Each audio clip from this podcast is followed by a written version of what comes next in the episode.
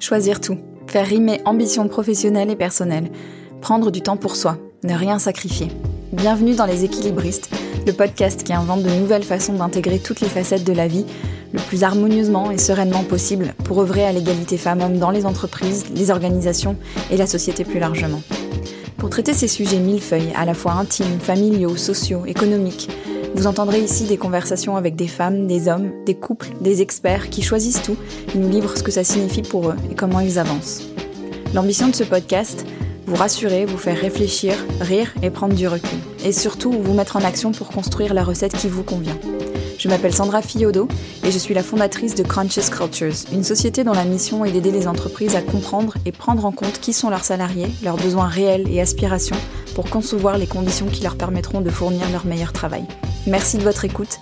Je me réjouis de faire avancer ces sujets avec vous. Bonjour mes chers équilibristes.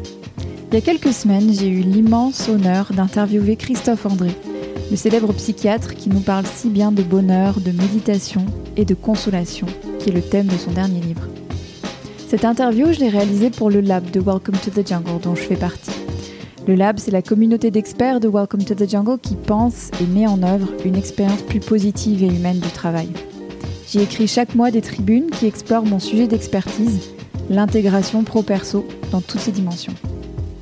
L'interview éditée est disponible sur le site du Lab de Welcome to the Jungle dont vous trouverez le lien dans ma bio. Et j'ai pu glisser mes micros pour vous offrir notre conversation complète et vous permettre d'entendre la voix de Christophe André, si apaisante et qui invite à la réflexion. Avec Christophe, nous avons parlé de consolation au travail, de solidarité au travail et de vulnérabilité, de la robustesse et la fragilité de l'être humain, de la place pour la santé mentale dans l'environnement professionnel. Nous avons aussi beaucoup parlé de lui, de son rapport au travail, de ce que la notion d'équilibre vie pro, vie perso lui évoque, et sa réponse m'accompagne d'ailleurs chaque jour, et du regard de nos enfants qui nous poussent à travailler sur nos défauts. Nous avons conclu sur sa très belle réponse sur la fierté, et je suis très heureuse de vous partager cet échange. Bonne écoute. Bonjour Christophe. Bonjour Sandra. Merci beaucoup de, nous offrir ce temps et cet échange. Euh, on va beaucoup parler aujourd'hui de votre livre Les Consolations, qui est paru il y a peu. Et vous dites dans Les Consolations que la consolation est dans le lien. Et nous qui nous intéressons beaucoup euh, à la question du monde professionnel, est-ce qu'on peut chercher la consolation dans les liens professionnels? Euh, sans doute. Alors je ne sais pas si c'est toujours une bonne idée, effectivement, si le monde professionnel est adapté, mais au fond, les, chagrins, les tristesses, les, adversités professionnelles sont peut-être mieux consolées par des collègues euh, bienveillants euh, que par des proches qui ne connaissent pas le, lieu où on travaille. Mais c'est vrai que le, dans mon esprit, la consolation, c'est quelque chose d'assez intime. Mm. Et il y a toujours cette question, évidemment, de savoir jusqu'où l'intime peut appartenir au monde professionnel. Donc, euh, je garde un peu ma réponse en suspens. Oui, oui. Et oui, parce que justement, cette frontière de l'intime, c'est une question qu'on explore beaucoup dans les mm. articles de Welcome to the Jungle, parce que avec le comment dire, euh, le, brouillage des frontières entre le pro et le perso, notamment ces dernières années, il reste la frontière de l'intime. Oui, oui, oui. Euh, oui, parce que je crois que l'intime, c'est pas forcément le personnel. Le personnel, voilà, c'est le fait que mes, collègues de travail sachent que je suis en couple ou non, j'ai des enfants ou pas, quel endroit j'habite, quels sont mes, mes goûts en matière de sport, de loisirs, etc. Donc ça, c'est du perso. Et bah, c'est toujours mieux de travailler avec des gens dont on mm. connaît un petit peu la, la, pâte humaine, la, mm. matière humaine. Euh, après, l'intime, c'est autre chose, évidemment. L'intime, ce sont mes, mes chagrins d'enfance, ce sont mes, mes, souffrances, ce sont mes, mes doutes sur euh, qui je suis, qu'est-ce que je veux faire de ma vie. Et et là, évidemment, l'intime, on, va plutôt le, réserver à des, à des, proches. Et on peut avoir des collègues avec qui on est très très proche, mais ça n'est pas ni une obligation, ni, quelque chose de, mm. systématique. Mm. Et, en lien avec ça, on parle de plus en plus de vulnérabilité, et mm. notamment au travail, avec le travail de, Brené Brown, qui a beaucoup démocratisé cette expression. Euh, c'est quoi les conditions pour qu'on puisse exprimer sa vulnérabilité au travail?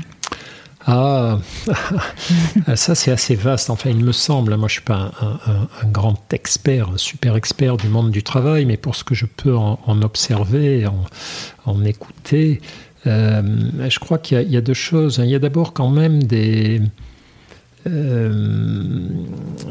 je, crois que ça se passe à, trois niveaux. Il y a, peut-être le niveau, au fond, une fois de plus, des, des affinités, des, de la confiance que je peux accorder aux gens avec qui je travaille, mon premier cercle au fond de, personnes que je côtoie quasiment tous les jours ou de façon très régulière.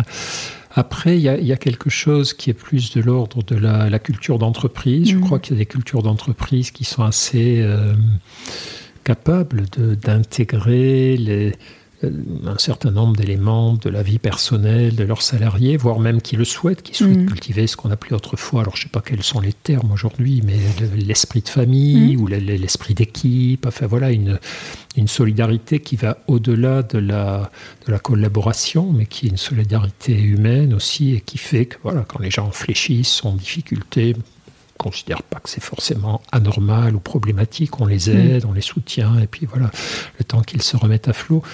Et puis plus largement, il y a effectivement ce qui se passe dans nos sociétés où euh, après toute une période très longue finalement, où il était la règle, c'était de réprimer euh, tout ce qui était de l'ordre de l'émotionnel, du personnel, de la fragilité, de la vulnérabilité. Personne n'était dupe, évidemment, mais en tout cas, ça mm. ne se faisait pas, ça ne mm. se disait pas. On serrait les dents. Euh, c'était, c'était l'ère que j'appelle l'ère pré-psychologique, comme il y a une ère préhistorique. Avant qu'on écrive l'histoire, il y avait des hommes et des femmes préhistoriques. Et voilà, on fonctionnait sur un registre pré-psychologique. C'est-à-dire, on, ne parlait pas quoi, de, tout ce qui concernait notamment pour euh, rester dans le cadre de votre question, la, vulnérabilité, la fragilité. On s'est aperçu bien sûr que euh, c'était tout de même euh, un facteur limitant au fur et à mesure que je, crois, moi, vu de l'extérieur, et une fois de plus, je ne suis pas un spécialiste, mais ce qui me frappe beaucoup, c'est le, euh, le, cahier des charges des attentes par rapport au travail. Mm. Vous l'avez vu, hein, à un moment donné, le travail, c'était juste un gagne-pain. On n'attendait pas de son travail plus que sa, moyenne de sa subsistance. Voilà, je vais au boulot pour toucher mon salaire et le reste, je, je n'attendais pas que mon travail m'enrichisse humainement, m'épanouisse, me, voilà, me, permettent de grandir psychologiquement, etc. Mm-hmm. Puis là, les choses ont, ont, changé peu à peu. Je ne saurais pas situer les sociologues pour situer ça mieux que moi, mais j'ai l'impression que ça a démarré dans les années 70-80, quoi. Après ces fameuses années 60, mai 68 en France, mais ça, mm. a eu lieu dans tous les pays. Et là, effectivement, les attentes ont, augmenté. Et paradoxalement, ben avec ces attentes de, que le travail m'apporte plus qu'un salaire, euh, je crois que d'une certaine façon, l'engagement émotionnel a augmenté. Euh, et donc, avec cet engagement émotionnel, ben, la possibilité de, de peut-être de souffrir davantage dans un premier temps de, mm. son travail qu'on en souffrait autrefois. Alors, ça peut paraître paradoxal parce que je crois que les c'était pas drôle, hein, certaines conditions de travail. Autrefois, il y avait quand même de la maltraitance des salariés, mais ça aussi, quoi, quand on regarde ça dans un contexte plus vaste, moi qui suis déjà âgé maintenant par rapport à tout ça, j'ai le souvenir très clair que à l'époque aussi on battait son chien, il y avait des femmes battues, des enfants battus et que ça émouvait les gens, mais c'était pas considéré comme un scandale malheureusement. C'était un truc dont on savait en soupirant que c'était fréquent. Mm. Bon. Et les maltraitances au travail, c'était pareil. Quoi. Tout le monde considérait que c'était pas bien, que, mais voilà, c'était un peu ignorant. Faut rien y faire. Ouais, aujourd'hui, ça, ça, a beaucoup changé. Donc, c'est ce que je veux dire, en tout cas, selon des tours, c'est pour dire que je crois que la, souffrance au travail a toujours existé, la, fragilité a toujours existé, mais que c'était pas un sujet. on réprimait ça, mm. on refoulait ça. Voilà. Et aujourd'hui, c'est devenu un sujet. Ce qui est un progrès, c'est mieux, évidemment. Les, les humains sont fragiles. Hein. C'est pas que les mm. humains qui travaillent. L'être humain est, est, à la fois prodigieusement robuste, capable d'encaisser des trucs incroyables, mais aussi très fragile. En tout cas, il va, dans sa robustesse, il va garder des failles, des cicatrices, des souffrances, tout un tas de choses comme ça. Et hum, le, débat, c'est est-ce qu'il en parle ou est-ce qu'il n'en parle pas? Est-ce qu'il les montre ou est-ce qu'il ne les mm. montre pas? Donc, vous voyez, j'ai répondu tellement longuement que j'ai oublié la question. C'était autour de la fragilité. Sur la vulnérabilité. Ouais. Et, les conditions pour qu'on puisse l'exprimer. Mais... Ah oui, c'est ça. Oui, oui, oui. Mm. Euh, et donc, oui, c'est ça. Je parlais de la société. Alors, on est dans une société qui tolère beaucoup plus l'expression de la vulnérabilité qu'autrefois, qui est même à deux doigts de la valoriser. On, le voit, on le voit très bien dans les librairies, dans les témoignages à la télé, dans les médias. Mm. Les gens euh, n'ont plus honte de s'avouer vulnérable. C'est presque une, un marqueur mm. d'humanité, de sensibilité, de, de d'intelligence relationnelle, émotionnelle, situationnelle, etc. Donc, elle est presque valorisée, cette, euh, cette vulnérabilité. Euh, et donc, oui, la, possibilité d'en parler est bien plus grande qu'avant.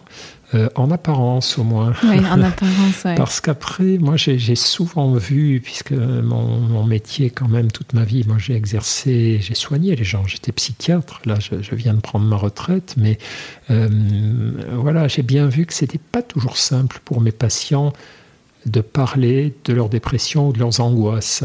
Mm. Ça l'est peut-être un peu plus aujourd'hui. C'est-à-dire, j'ai connu les trois époques, au fond. J'ai connu l'époque voilà, où la société était pré-psychologique, c'est-à-dire où on ne parlait pas. C'était jusqu'à quand ça? Vous de la datez qu'à oh. quand? Moi, je me souviens d'avoir eu des patientes et des patients qui, cachaient leur dépression ou des familles qui cachaient le suicide de, de, leurs membres jusqu'aux années 80 quand même. Mmh. Hein. Mmh. Alors évidemment, ça, ça a été selon les milieux, c'est-à-dire les, grands bourgeois cultivés mmh. parisiens, ben évidemment, ils, ils, mettaient en avant le fait qu'ils étaient en psychanalyse et tout, etc. Mais euh, dans l'ensemble pour l'ensemble de la population, c'était une maladie honteuse. La dépression, on cachait que, si votre conjoint, un enfant, un proche s'était suicidé, on ne le disait pas assez mm. souvent. Je crois que la parole s'est beaucoup libérée sur tout ça dans les années 2000. Moi, mm. j'ai vraiment vu à partir des, années 2000, d'ailleurs, c'est le travail qu'on faisait. Moi, j'appartiens à un mouvement où on encourageait beaucoup les associations de patients à parler de, dépression, à témoigner dans les médias. Enfin, on était mm. très très très convaincu que c'était mieux, un peu, un peu comme ce, qui a été fait pour le cancer. Le cancer, à un moment, c'était une maladie honteuse. Hein. Les mm. gens avaient honte mm. d'avoir un cancer. Mm. Ça paraît fou, mais c'est comme ça. Et aujourd'hui, c'est différent. Aujourd'hui, voilà, il y a des histoires, je suis hypersensible, je suis dépressif, et alors, et, et ça, c'est bien, quoi, de ne de, pas faire peser ça comme un poids. Pour autant, euh, je crois qu'il faut réfléchir quand même avant de, dire à son boulot, euh, j'ai fait une grosse dépression. Je crois que beaucoup plus souvent qu'avant, on peut le dire et on, et on aura plutôt des oreilles attentives et des comportements bienveillants. Et puis peut-être qu'il euh, y aura un petit risque parfois d'étiquetage en se mm. disant ouais, il est bien gentil, mais il est quand même un, peu fragile. Est-ce qu'on mm. peut lui confier des, mm. des, charges professionnelles qui exigent quand même beaucoup de solidité? Donc c'est c'est mieux admis en apparence, mais euh, voilà, je crois que c'est une question qui vaut d'être débattue au cas par cas. Il y a un autre sujet qui est assez récent, euh, qui est le sujet de l'équilibre vie pro-vie perso. Quand j'évoque cette expression, qu'est-ce que ça, qu'est-ce que ça vous évoque justement? Les écrans. Les écrans? Ouais. Ah, c'est-à-dire ah, C'est eux les, le, grand, le grand outil diabolique de cette mmh. confusion vie pro, vie perso. Bah, imaginez s'il n'y avait pas, les, avait pas d'ordinateur, pas de SMS, pas de mail. Euh, une fois que vous partez du boulot, il resterait le téléphone, évidemment, mais bon, quand même, euh, on peut toujours se mettre sur répondeur. Non, non, c'est cette, euh, cette porosité absolue aujourd'hui entre la, vie pro et la vie perso, pour la plupart des gens qui ne font pas des travaux strictement manuels, euh, elle est liée aux écrans, elle est liée aux nouvelles mhm. technologies.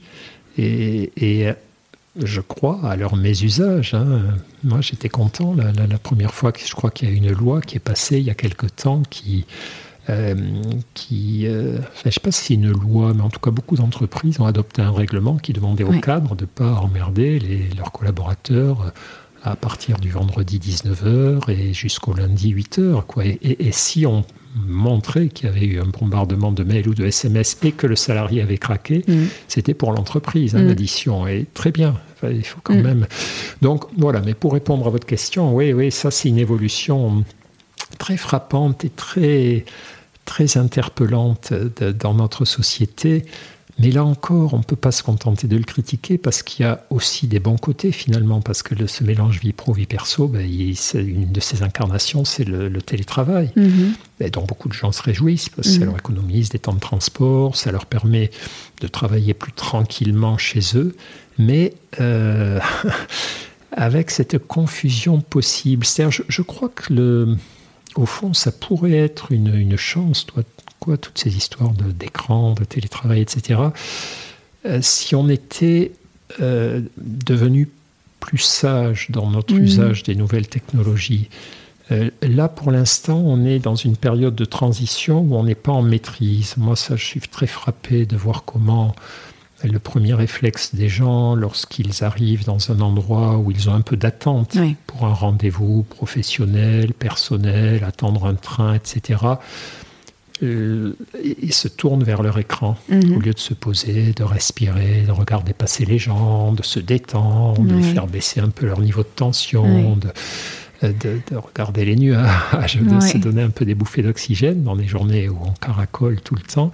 Ils se collent sur leur écran. Et, ça, c'est un symptôme. Tant qu'on tant qu'on sera dans cette dépendance, alors ça sera le, bazar entre notre vie pro et notre vie perso. C'est, il y a une confusion terrible, mais je, suis assez tranquille. Je pense qu'on va comprendre, tout comme là, voilà, euh, ce qu'on sait dans le monde de la, de la santé en général et de la santé psychologique en particulier, c'est qu'entre le moment où on comprend qu'on déconne et celui où on rectifie le tir, il y a souvent deux, trois, quatre décennies. C'est un grand classique. entre le moment où les études scientifiques montrent que fumer donne le cancer et celui où les sociétés protègent les non-fumeurs, voilà. Et, ça va être pareil pour les histoires d'écran. Maintenant, entre le moment où les écrans apparaissent et le moment où on va dire, euh, on commence d'ailleurs à le dire, faut pas d'écran pour les tout petits. Mm. Pas d'écran à l'école, pas de télé à l'école, mm. interdiction des portables à l'école, avant le collège, ou j'en sais mm. rien. Enfin, on, y arrive. Hein. Parce que, comme toujours, quand il n'y a, pas de, quand il a pas ces barrières protectrices légales, ceux qui paient, c'est souvent les gens les moins éduqués, les moins informés, euh, qui, qui, sont, qui, qui, qui, sont les générations sacrifiées. Euh, enfin voilà, mais, mais je, crois que on est dans la, on patauge un peu là, avec ces frontières vie pro, vie perso. On n'est pas encore assez, assez clair les uns et les autres, mais je pense que ces choses-là vont s'améliorer. Et au-delà de, la technologie des écrans, euh, je m'interroge aussi sur des métiers comme celui que vous avez exercé. Euh, j'ai eu une, invitée dans le podcast récemment qui, était, avocate et qui me racontait que voilà, le soir, elle revient, elle a les histoires de ses clients en tête, elle accompagne des gens qui sont en souffrance au mmh. travail, euh, et que justement, elle coupait pas son téléphone, elle prenait des coups de fil pendant le dîner de ses enfants. Terrible. Et, elle, ça lui allait très bien. Ouais, euh, Et, je me pose la question des métiers, vous parliez de métiers manuels où c'est plus facile, entre guillemets, de couper, on n'a pas cet asservissement des écrans. Euh, mais dans des métiers comme le vôtre, comment est-ce qu'on, comment est-ce qu'on, justement, on segmente entre sa vie professionnelle où on est dans des histoires parfois un peu lourdes, difficiles, et puis sa vie personnelle, il faut passer à autre chose. Ça m'étonne beaucoup l'histoire de cette avocate qui s'éclate en prenant les appels à toute heure, à table et tout. Alors bon, moi mm. je respecte la parole de tout le monde, mais j'aimerais bien avoir l'avis de ses proches et j'aimerais bien avoir ces chiffres de Holter tensionnels. Je crois globalement que c'est une erreur. Je crois vraiment que mm. quand on fait un métier comme ça, déjà quand on fait un métier mm. très prenant, très absorbant, euh, le risque existe sans les écrans, sans le téléphone qu'on importe chez soi euh, les soucis, les images, etc. On n'a pas besoin de la technologie pour que ça reste coincé dans nos esprits. Donc si en plus on prend les appels, si en plus on prend les SMS, si en plus on se recolle sur son ordinateur avant mm. d'aller au lit, après le repas du soir, etc., mm. là on, double, on double la dose mm. de risque, quoi, qui est une pollution. Et, ce qu'il faut vraiment rappeler aux gens qui, nous écoutent, c'est que euh, c'est une nécessité euh, pour notre esprit d'avoir des temps où, on peut décrocher de, nos activités, décrocher du flux mm. d'informations, du flux de sollicitations. Notre cerveau a besoin de temps de repos, de temps de, décantation. Et, et, souvent, les gens croient, au fond, se détendre, en allant sur les réseaux sociaux. Voilà, mm. ils ont une pause au boulot, puis ils vont fumer, fumer leur cigarette en, allant sur les réseaux sociaux, sur Insta, enfin tous ces réseaux sociaux dont, je je connais même plus le nom tellement ça, il y en a sans arrêt des nouveaux. Et en fait, ils se détendent pas, ils fatiguent leur cerveau différemment. Et c'est déjà, ça s'apprend. Hein, de, mettre son cerveau au repos, de ne rien faire que respirer, se sentir en vie, etc. etc. Et, mm. en ce sens, les, écrans et garder le lien avec notre travail, c'est un très mauvais service qu'on mm. rend euh, à notre ce bel organe qui est le cerveau. Et euh, c'est un accroissement de la charge mentale en réalité. Beaucoup de gens se plaignent de la, charge mentale, mais la charge mentale, il y a celle que nous impose notre travail, effectivement, être avocat être médecin, mais pas que. Hein. je crois que presque tous les boulots intéressants nous exposent au risque d'avoir du mal à les lâcher. Euh, euh, c'est le danger d'ailleurs. Plus votre travail est intéressant, plus il y a de risques que vous, ayez du mal à, décrocher. Et, vous, comment, quand vous avez pu ressentir des déséquilibres, si ça a été le cas dans votre carrière, des, des moments où c'était trop envahissant, etc., comment vous vous y êtes pris pour rééquilibrer, pour euh, vous redétacher? Bah, moi, j'étais assez mauvais pour ça. J'étais plutôt, j'étais pendant très longtemps du côté des, des workaholics, des mhm. gens qui étaient alcooliques du boulot. Mhm parce que c'était génial mon boulot. Enfin, c'est toujours génial. Là, je continue. Je suis plus à l'hôpital, mais je continue d'écrire, de faire mm. des voilà. ça, ça, me, ça me passionne et donc j'ai toujours eu beaucoup beaucoup de mal et j'ai toujours eu du mal à, à, dire non quand on mm. me proposait du boulot en plus, qui est comme l'alcoolique mm. qui croise des, des copains de comptoir dans la rue qui disent allez viens on va on va prendre un pot. Non oui mais ma femme et les enfants qui m'attendent à la maison. Non mais juste juste une bière et tout et là, c'est pareil, quoi. On me proposait du boulot en plus. Je savais bien que j'étais déjà dans le rouge pour tout, mais c'était un copain, c'était sympa, ça allait être voilà, de quelque chose qui allait être utile. Et j'ai bon, allez, oui. donc, j'ai pas de vraies leçons à donner. J'ai, pas été un bon modèle. Juste, moi, il y a les choses qui, qui représentent des garde-fous. En général, c'est votre famille. Quand vous avez un conjoint, des enfants, enfin, une vie familiale, c'est vous êtes moins, en tout cas, vous voyez beaucoup plus vite que vous n'y êtes plus que si vous êtes célibataire. Parce qu'au fond, quand vous rentrez chez vous le soir et que vous avez tellement bossé, vous êtes tellement encore dans vos projets que vous ne serrez pas les dents, vous vous faites engueuler par vos proches, mm. ou ils le repèrent. Euh, alors que si on est tout seul, ça, ça, ça, peut, ça peut aller beaucoup plus vite. Donc moi, j'ai eu ça qui m'a rappelé à l'ordre. J'ai eu les, symptômes de stress, comme tout mm. le monde. À certains moments, euh, voilà, je voyais bien que ça empêchait de dormir. Et là, je me suis dit, bon, oula. Donc là, à ce moment-là, dans ma vie est arrivée la méditation, qui m'a mm. quand même beaucoup, beaucoup aidé à, mm. laisser glisser ces histoires, à, rééquilibrer un petit peu ce qu'étaient mes priorités de vie, etc. Et puis la maladie. Moi, je suis tombé malade, j'ai eu un cancer quand même qui m'a. Je pense qu'il n'était pas 100% forcément lié à, à ces problèmes de mauvais équilibrage, mais en partie quand même. Le stress, c'est le grand aggravateur. Donc si vous avez en plus les petits facteurs génétiques, les petits facteurs environnementaux. Moi, j'avais voilà, des gens qui avaient eu ce, cancer dans ma famille, j'étais exposé à la pollution parisienne, je faisais beaucoup de vélo dans la pollution. Mm. Et, Mais je crois que la fatigue et le stress ont voilà, représenté la, troisième lame, quoi. après la lame génétique, la lame environnementale et puis la lame psychologique. Il, fallait les trois pour que le, la maladie grave se déclare, une, une seule n'aurait pas suffi. Donc voilà, il m'a fallu mm. tout ça on va dire merde.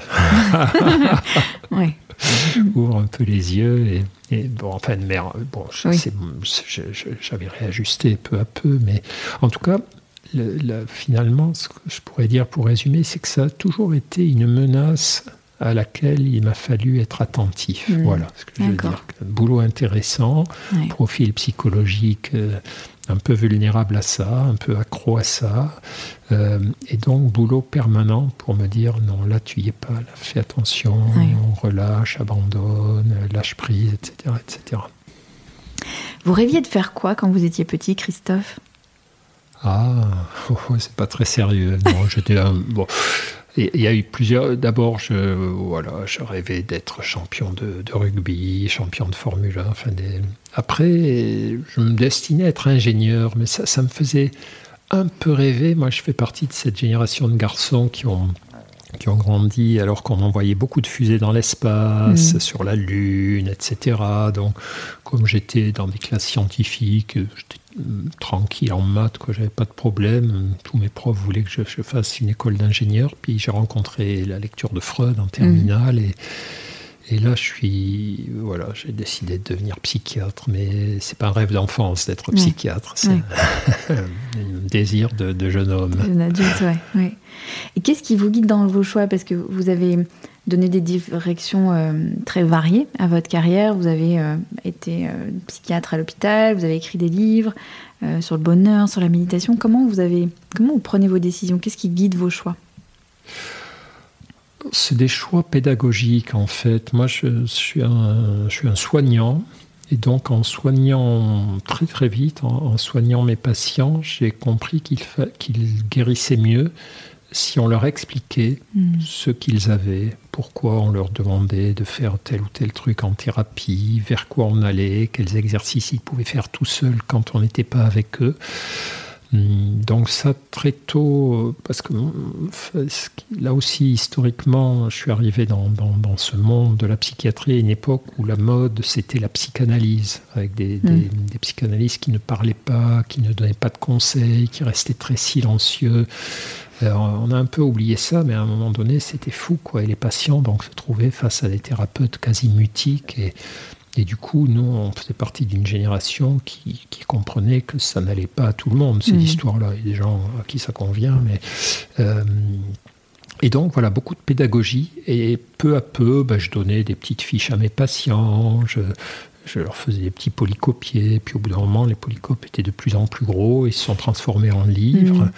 Donc il y a eu ça, il y a eu les livres. Après, tout ce qui est intervention dans les médias aussi, j'ai vite compris que, euh, que c'était un moyen très fort de faire passer ses opinions. Parce que là encore, à un moment donné, il y avait une guerre entre notre nouvelle génération de, soignants qui voulaient promouvoir des façons de, faire de la psychothérapie plus nouvelles, quoi, avec la méditation, avec la psychologie positive, avec des conseils comme ceux qu'on donnait dans les thérapies comportementales et tout ça.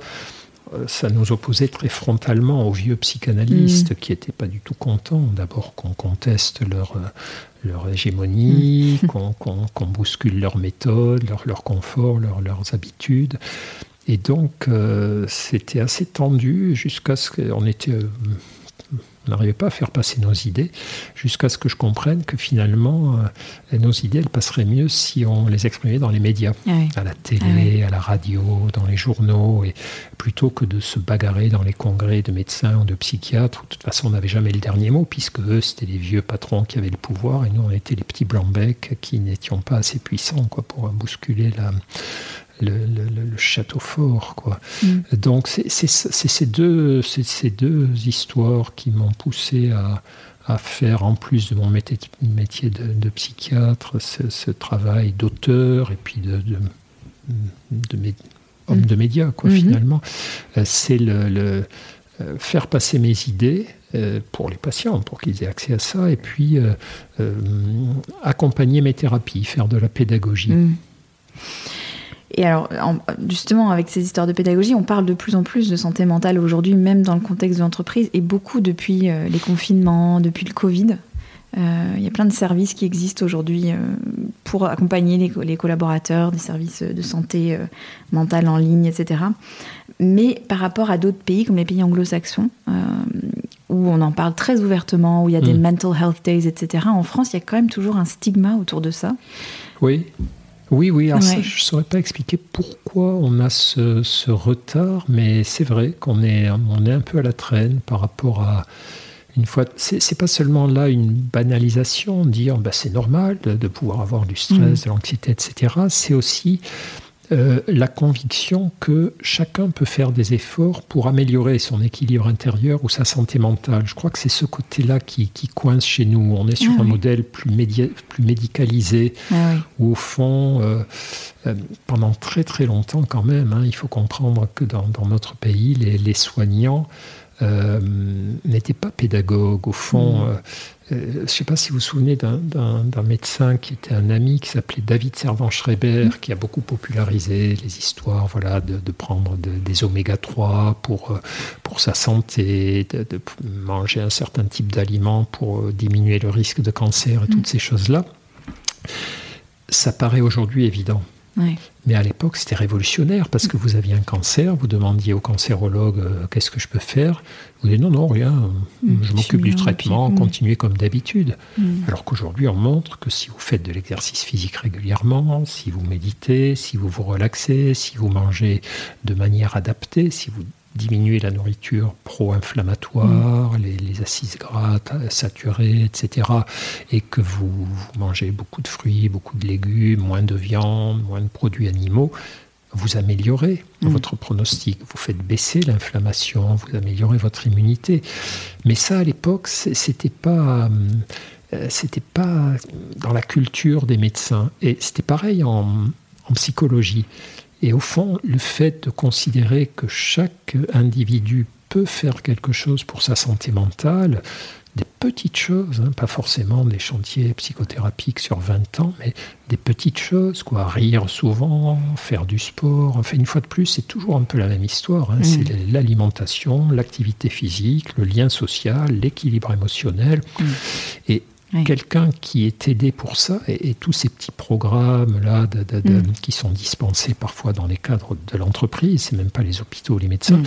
eh ben, c'est une aide. Alors, mm. c'est pas toujours suffisant, mais c'est toujours une aide, hein, ça va toujours dans le bon sens. Donc moi, je fais partie des gens qui se réjouissent. Je ne me sens pas dépossédé en tant que soignant par tout ce qui peut exister en amont euh, concernant le bien-être. Parce que là aussi, je crois que dans notre pays, on, a une, vision de la médecine comme étant euh, une médecine de la maladie. On attend que les gens tombent malades pour les soigner, là où d'autres pays, et même autrefois, hein, dans beaucoup d'autres cultures, à d'autres époques, c'était plutôt une médecine de la santé. Mm. Le rôle du médecin, c'est plutôt d'essayer d'aider les personnes à ne pas tomber malades, et sans attendre qu'elles le soient. Dans les consultations de psychiatrie, vous dites que vous avez arrêté récemment, mais est-ce que vous avez vu ces dernières années une recrudescence des souffrances liées au travail? Alors, j'ai jamais. Mais je trouve que les études sont pas claires. Mm. Si on regarde euh, en termes de, de macro-phénomènes, c'est clair que les plaintes liées au travail ont explosé. Mais explosé, c'est pas juste une augmentation, mm. c'est vraiment que ça, que ça soit le, voilà, les burn-out, les harcèlements, ça a explosé. Après, euh, est-ce que c'est parce que la situation s'est dégradée? Est-ce que c'est parce que la parole s'est libérée? Mmh. C'est un peu comme les histoires de, de, de, MeToo, de, paroles sur les agressions sexuelles. Est-ce qu'il y a plus d'agressions sexuelles qu'avant Ou une moins grande tolérance? Et une plus grande possibilité mmh. d'être écouté quand mmh. on s'en plaint Je crois qu'il y a quelque chose de cet ordre aussi par rapport à la souffrance au travail, avec très probablement voilà, un mélange des deux. Euh, mais, mais, moi, je voudrais rappeler quand même que les, le, tout de même, les conditions de travail ont vraiment euh, se sont beaucoup améliorées, mm. contrairement à ce que croient mm. beaucoup de gens. Hein. Franchement, euh, il suffit d'avoir d'avoir connu certaines voilà, c'est certain, le fonctionnement, ne serait-ce une fois de plus que dans les hôpitaux, quoi, d'aller les fonctionnements euh, des, équipes professionnelles pour voir à quel point on faisait il y a 30, 40, 50 ans des choses qu'on n'oserait plus faire, quoi, en termes de, dominance hiérarchique, de maltraitance, de, de, violence même, de, non-écoute des, des, besoins des salariés, etc. Euh, ça s'est plutôt amélioré, mais je crois que ce qui s'est dégradé, c'est les la, nature même du travail, c'est-à-dire il y a de plus en plus de, boulot dont, les gens perçoivent moins bien l'utilité ou mm. l'intérêt. De, euh, en tout cas, cette plainte est très fréquente au fond.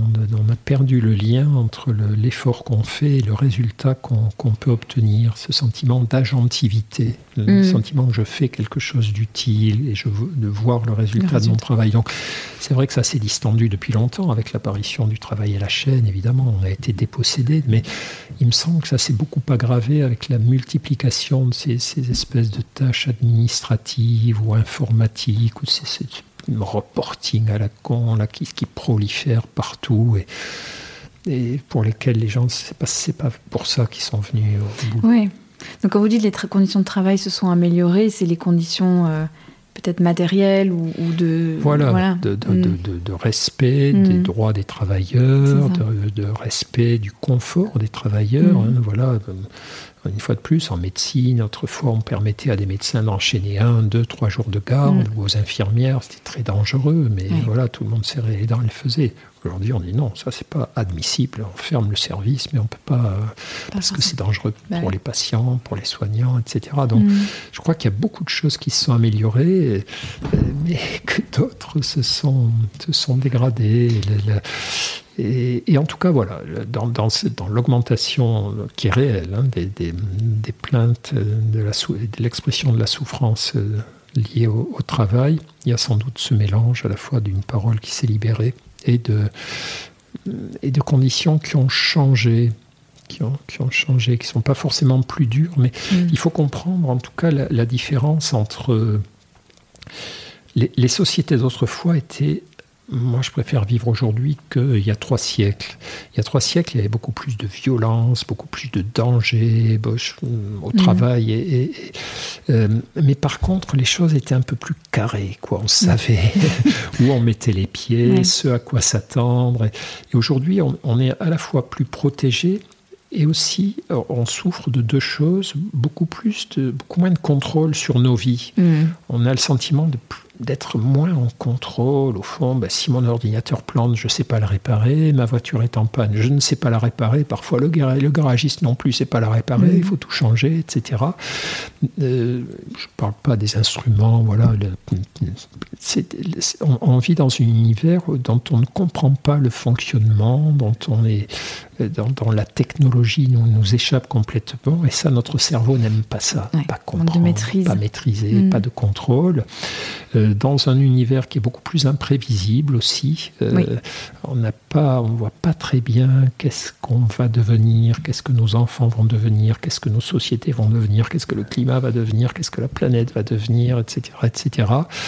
Euh, et enfin, c'est pas seulement qu'on a moins d'espoir que, que, nos enfants auront une vie meilleure que la nôtre. Hein. ça, c'était alors que ça a été ce qui a habité toutes les générations précédentes jusqu'à jusqu'au début des années 2000. Tous les parents pensaient que les enfants vivraient mieux qu'eux.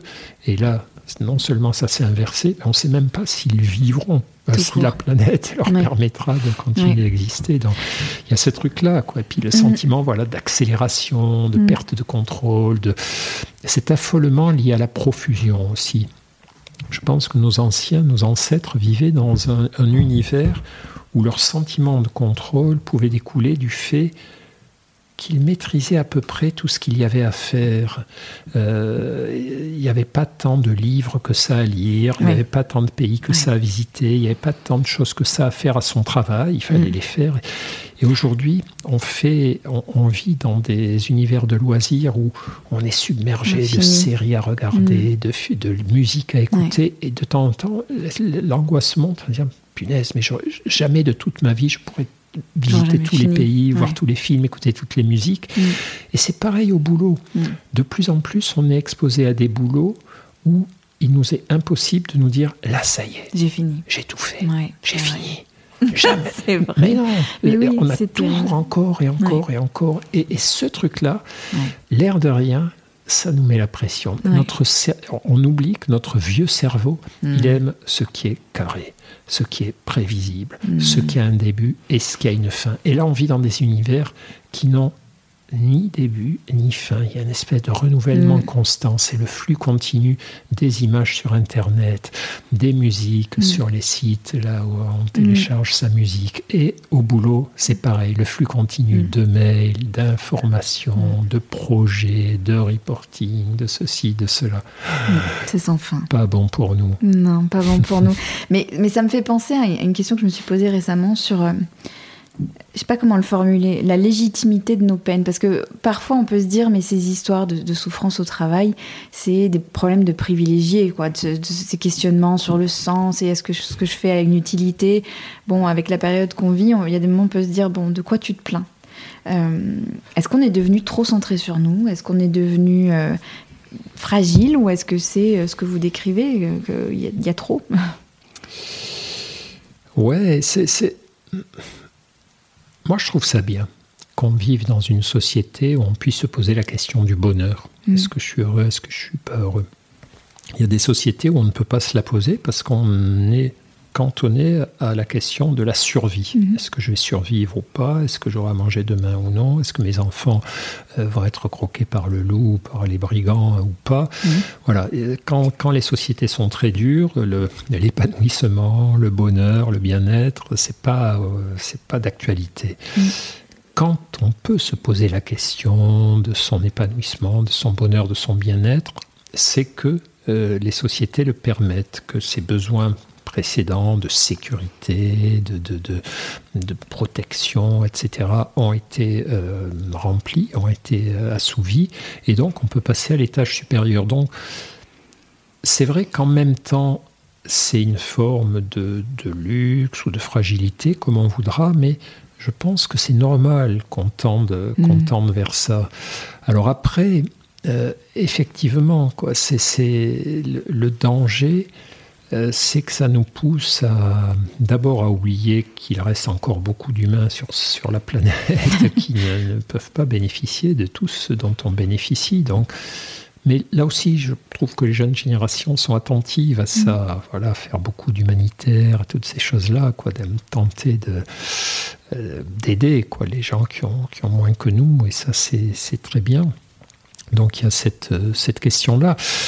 Mais, mais c'est vrai que le, ce qui manque, je crois, aux, individus modernes que nous sommes, c'est régulièrement des rappels à l'ordre, quoi, de se, rappeler que on a quand même du bol, quoi, de vivre dans des sociétés qui nous permettent de nous poser cette question, et que de temps en temps, plutôt que de nous plaindre de ce qu'on n'a pas ou pas encore ou pas suffisamment, euh, prendre le temps aussi de nous dire bon, alors je vis quand même dans une démocratie, mm. même si l'offre politique, c'est pas exactement tout ce que je voudrais, mais je vis quand même en démocratie, je peux quand même dire ce que je pense tout haut sans me mm. retrouver en prison, mm. je peux voter pour qui je veux, je peux manifester, etc. Et, c'est vrai que parfois, quand j'entends les gens râler sur la, dictature, ceci, cela, bon, voilà, je me dis, c'est, parfois on n'est pas assez sage. Quoi. la sagesse, c'est ça. La sagesse, c'est savoir euh, ce qui va bien, savoir ce qui pourrait être pire, savoir ce qui pourrait être mieux, et, naviguer euh, entre tout ça en n'oubliant jamais que euh, voilà, la, véritable adversité peut débouler à, tout instant et sans être obligé, pour aimer la démocratie, de me trouver tout à coup avec un dictateur au pouvoir dans mon pays. Et là, je me dirais, oh, mince, c'était chouette de pouvoir voter, de pouvoir lire, je sais pas, le canard enchaîné ou des trucs comme ça. Ça, c'est ce qu'on appelle en psychologie l'habituation hédonique. Mais, mais ce n'est pas notre faute, en fait. Notre cerveau s'habitue à ce qui est bon. C'est-à-dire, si j'ai jamais pris de douche chaude de ma vie, je vivais dans un bidonville, tout à coup je débougle dans un appartement où il y a de l'eau chaude, une douche chaude, et les premiers mois quoi, où j'habite là-dedans, chaque douche est un bonheur. Et puis on revient me voir dans trois ans et, je prends ma douche en pensant à mes soucis au travail, etc. Et, mais par contre, ça redeviendra un bonheur si le chauffe-eau tombe en panne ou s'il n'y a plus d'eau. Mm. Ou là, pendant trois jours, je vais stresser. Et donc, on, on devrait lutter sans arrêt contre cette habituation hédonique, c'est-à-dire ne pas oublier nos chances.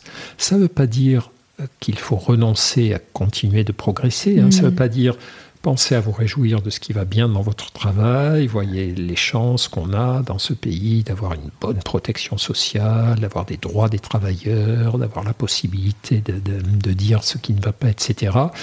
Donc n'oubliez pas ces chances-là, mais euh, ça ne veut pas dire bouclez-la. Ça veut juste dire qu'on est tous tentés de se surplaindre, et, plus que d'agir d'ailleurs, parce que je crois que plus on se plaint, moins on agit. Quoi. Mm. Alors qu'il me semble que la meilleure position, c'est de dire voilà, tout ça c'est chouette, est-ce qu'on pourrait en avoir un peu plus, euh, mais sans être des enfants gâtés, juste en se disant ben, ça, serait encore mieux, donc mm. voyons si on peut y aller. Mm. Je voudrais qu'on revienne aux liens euh, et aux vôtres, parce que les liens, c'est quand même beaucoup, beaucoup le sujet dans les consolations. Euh, et savoir s'il y a une rencontre qui a particulièrement marqué votre vie. Ouais, sans arrêt. Ouais, il y en a plein, trop. Mais, non, mais il y, a, il y, a, des rencontres. Alors après, ouais, c'était.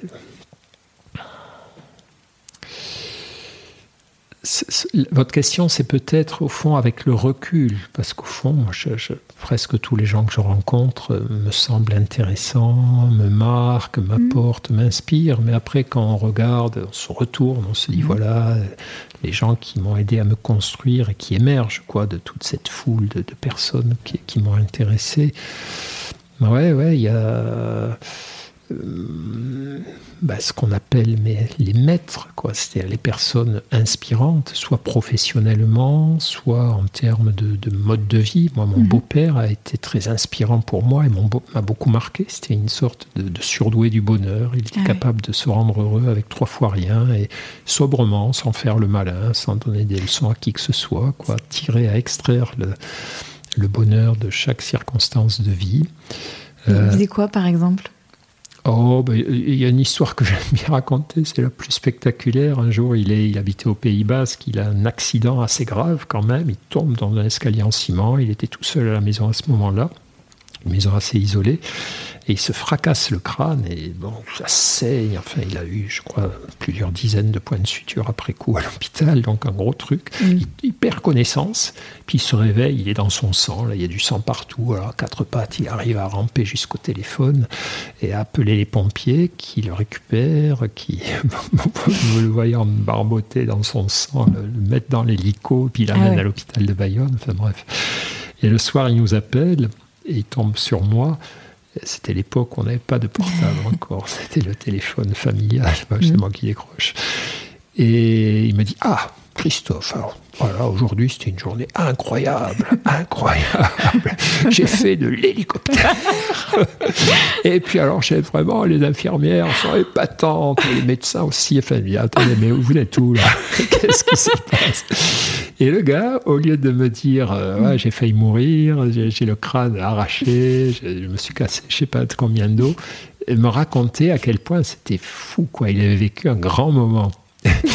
mais voilà, et c'était cette espèce de capacité mm. qui était, un martien, quoi, mais qui m'a fasciné. Et voilà, c'est mm. des gens euh, qui, qui, marquent euh, énormément. Mais mm. après, euh, moi, des gens qui m'ont beaucoup marqué, c'est mes trois filles, au mhm. fond, parce que d'abord, elles m'ont appris des tas de trucs en les voyant faire, des, petits comportements de, sagesse, pas âgé continu, évidemment, pas, mais de temps en temps, des espèces d'éclats comme ça, lumineux, quoi, de, de, sagesse, de générosité, d'humour.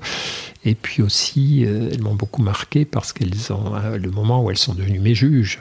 Quand vous avez des enfants, au début, vous êtes le, Dieu vivant ou la déesse vivante, et puis à un moment donné, vous voyez qu'ils vous regardent comme ça en se disant Qu'est-ce qu'elle fout? Qu'est-ce qu'il fout quoi? C'est nul. Quoi. Pourquoi il se comporte comme ça? Et là, on se dit Waouh mm. Alors là, je, je, suis un carrefour. Quoi. Soit mm. je, je je, continue de faire n'importe quoi. Et puis, euh, euh, soit je me sers de ce regard, de ces attentes pour me dire profite de, mm. du fait que tes enfants soient là pour te bonifier, au fond, de cette transforme cette pression en quelque chose de stimulant en faisant une contrainte féconde. Euh, puisque si tu veux que tes filles n'héritent pas de tes défauts, ben, le meilleur moyen, c'est de te débarrasser de tes défauts, puisqu'elles sont au spectacle.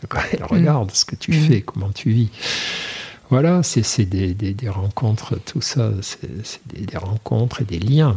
Parce qu'il y, a aussi des rencontres ponctuelles, les gens qu'on voit accomplir un acte courageux, un acte mm. généreux, un acte intelligent, on les voit qu'une fois et, mm. et, ça, nous, ça nous marque, ça nous marque énormément. Donc moi, je me nourris beaucoup des autres. Ça, c'est clair que j'aime beaucoup le, observer le genre humain parce que euh, c'est une espèce euh, très, très, admirable par beaucoup d'aspects, puis même parfois aussi très inspirante comme contre-modèle. Aussi voir des mm. gens faire des trucs qu'on désapprouve, c'est très motivant. On se dit, ah là là, on peut vraiment tomber bas, donc comment tomber un peu moins bas que ça Comment ne surtout pas. Voilà, je vois ça par rapport aux gens qui se plaignent tout le temps. Moi, j'aurais mm. volontiers cette tendance. Hein. c'est assez cool de se plaindre tout le temps, pas beaucoup d'efforts à faire, quoi. Mais. Mm. Euh, je crois qu'on comprend mieux à quel point c'est vain et casse-pied quand les autres se plaignent. Nous, quand on se plaint, il nous semble que c'est bien, mais. on s'entend pas. voilà, c'est parce qu'on s'entend pas, mm. qu'on se voit pas. Mm. Et si vous pouviez en provoquer une rencontre, ça serait ah. laquelle? Ah. C'est moi, il me semble que j'ai rencontré tellement de gens géniaux, quoi. C'est des, des, Mathieu Ricard, des mm. Christian Bobin, des André Comte-Sponville, plein d'autres encore, quoi. Que, mm. Euh, et puis après, il y a des gens que j'admire, des, gens comme Annie Ernaux, je n'ai mm. jamais rencontré, mais plus j'admire quelqu'un, plus j'ai peur de le rencontrer en vrai, en me disant est-ce qu'il va être à la hauteur, quoi, de, de de l'admiration que j'ai pour elle. Mais non, il y a des personnages que j'aimerais beaucoup rencontrer dans, mon livre sur les consolations. Là, je, je, me suis aperçu que les, les personnes qui consolaient le mieux, c'était des, femmes, euh, comme des gens comme Georges Sand, l'écrivain Georges Sand, qui était une consolatrice géniale et qui avait l'air d'être une top, euh, une top femme, très progressiste socialement, très généreuse, très euh, vraiment une femme bien, ou, aussi cette révolutionnaire allemande, la Rosa Luxembourg, qui écrit des lettres formidables. Alors elle, elle avait l'air d'avoir un sacré caractère, mais voilà, c'est des gens ah, j'aurais adoré pouvoir aller marcher deux heures avec eux, parler comme ça. C'est, mais, mais par ailleurs, je crois qu'on n'a pas forcément besoin de, voilà, de rencontrer des grands noms pour mm. être bluffé. Quoi. des gens. Mm. Moi, je suis bluffé parfois par mes proches, par mes copains, par quelqu'un que j'entends à la radio, et tout à coup, le temps s'arrête et, mm. et, je trouve que c'est une belle, une belle parole, quoi, qui est délivrée l'autre jour. J'écoutais euh, un, type vachement bien à la radio, dans, dans les, je crois que c'était l'émission de d'Eva Bester à mmh, France Inter. Je me disais, ah, il est chouette ce gars, hein, vraiment. Il dit des, Mais la voix me disait quelque chose et à la fin, je me suis aperçu que c'était Cyril Dion. Ah oui. Alors que je connais Cyril Dion, on est copains. Et là, ah, c'était un, instant de grâce. Tout à coup, il était, il parlait de son rapport à la poésie. Et là, waouh on était en, suspendu, quoi. Enfin, j'étais suspendu à ces paroles, alors qu'à d'autres moments, on parle de choses plus banales et c'est sympa, mais mm.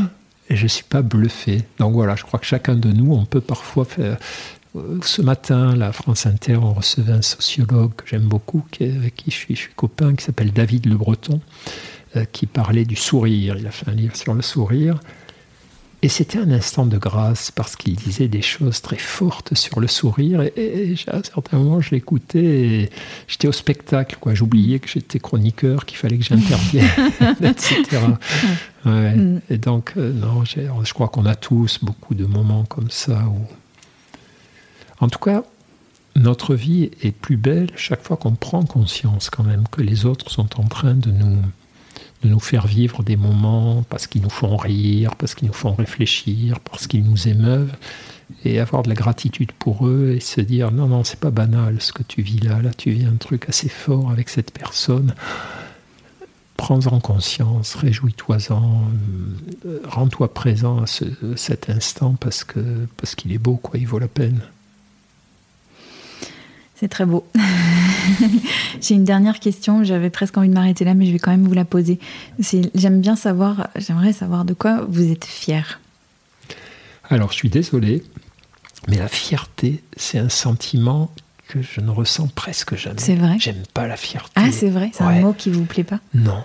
Alors? Non, parce que il me semble que dans la, fierté, il y a quelque chose qui est de l'ordre de la dominance. Au ah. fond, je suis meilleur que les autres et je, déteste tout ce qui ravive la notion de compétition sociale. Je pense qu'il y a un truc qui pourrit les rapports entre les humains, c'est les, les comparaisons mm. et les compétitions. Donc, mm chaque fois que quelqu'un me semble être fier de ses enfants, de sa carrière, de son intelligence, de sa culture, j'ai un petit raidissement. Je pense que ce n'est pas le meilleur de cette personne que je suis en mm. train de voir.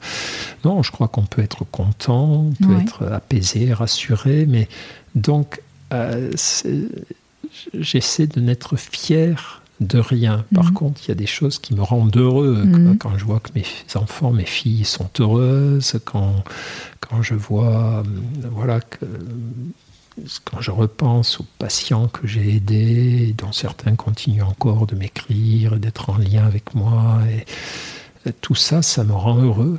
Mhm. Mais je n'aime pas dire que j'en suis fier, parce que qu'est-ce que ça veut dire être fier? Pour moi, la fierté, c'est voilà, relever le menton et se dire ah, ça y est, ah, j'ai vaincu, je, suis. Il y a de l'ego dedans. Ouais, il y a trop d'ego, hmm. mais c'est un peu con, hein, sans doute. C'est mon, c'est mon, ma névrose avec la, fierté, quoi. C'est mon aversion. voilà, une fois de plus, à la hmm, faire le malin. Hmm. mais c'est vrai, hein, il faudrait que je me que je soigne ce truc-là, mais j'aime pas quand les gens friment. Et il me semble qu'entre la frime et la fierté, la, frontière est très mince. Et surtout, surtout si, si, je crois, je, en vous parlant, ça, ça, ouvre mon esprit à ça. Je pense que il y a une des grandes règles de, la vie humaine, de la vie en société, c'est ne pas faire de mal aux gens. Mm-hmm.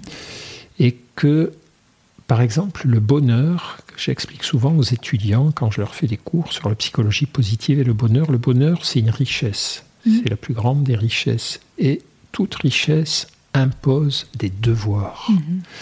Et quand je suis riche, j'ai un devoir d'humilité. Je n'expose pas ma richesse parce qu'elle est une offense à ceux qui sont moins riches que moi. Et j'ai un devoir de partage. Si je suis riche, ben je partage. Voilà, si j'ai plein d'argent, j'en redonne aux gens qui en ont moins. Et pour le bonheur, c'est ça aussi. Si je suis très heureux, je n'affiche pas mon bonheur et je j'en redonne un peu aux autres. J'essaie de rendre un mm. peu les autres mm. heureux, pas de leur donner des leçons de bonheur, mais de leur rendre la vie plus belle. Et je crois que le succès, c'est pareil. Je mm. crois que les, devoirs du succès euh, sont euh, du côté de l'humilité plus que de la fierté. Et je crois que c'est pour ça que je vous fais toute cette tirade contre la fierté, parce que je pense que la fierté, c'est évidemment, on est fier de nos succès. Et montrer qu'on est fier de nos succès risque d'offenser des gens qui se mmh. sentent en échec, qui sont. Voilà, parler de ma fierté vis-à-vis de mes enfants, mais je ne sais pas si la personne n'est pas triste de voir que ses enfants ont foutu leur vie en l'air ou sont en train de. Et euh, voilà, je crois que c'est cette espèce de, de petit souci de ne pas faire de peine qui fait que, que je me méfie de la fierté. Merci pour cette tirade sur la fierté. C'est la première fois que j'entends une réponse comme ça et c'est très intéressant. Non, non, si. Merci beaucoup. Ben, merci Christophe. Merci Sandra.